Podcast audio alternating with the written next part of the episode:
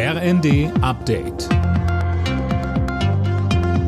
Stündlich neu. Auf den Punkt informiert. Ich bin André Glatzel.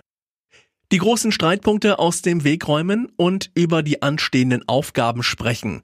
Das ist das Ziel einer Kabinettsklausur, zu der die Bundesregierung auf Schloss Meseberg zusammengekommen ist. Zu Beginn äußerte sich Bundeskanzler Scholz zu den wichtigsten Themen. Wir werden hier auch über das reden, was für die Zukunft unseres Landes von großer Bedeutung ist. Man redet oft von Transformationen, von großen Veränderungen, von Umbrüchen, die stattfinden. Aber tatsächlich ist das, was wir an industrieller und wirtschaftlicher Modernisierung in diesem Jahrzehnt auf den Weg bringen muss, so groß, dass es wichtig ist, das von allen Seiten her zu besprechen. In Berlin wollen CDU und SPD am Donnerstag ihre Koalitionsverhandlungen starten. Das haben Sprecher beider Parteien erklärt. Ziel ist es, mit den Koalitionsgesprächen möglichst in rund vier Wochen bis Ende März fertig zu sein.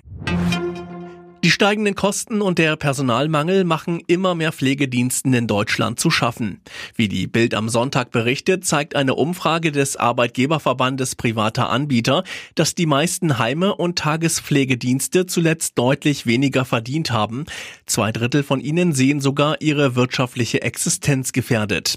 Verbandspräsident Meurer warnt vor einer Katastrophe für die Gesellschaft und schweren Folgen für den Arbeitsmarkt, wenn Arbeitnehmer ihre Angehörigen selbst pflegen müssen.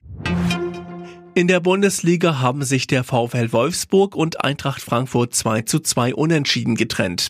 In einer turbulenten ersten Halbzeit fielen alle vier Treffer. Frankfurt steht nun auf Tabellenrang 6, Wolfsburg ist Achter. Im zweiten Sonntagsspiel gewann Bayer Leverkusen gegen Hertha BSC 4 zu 1.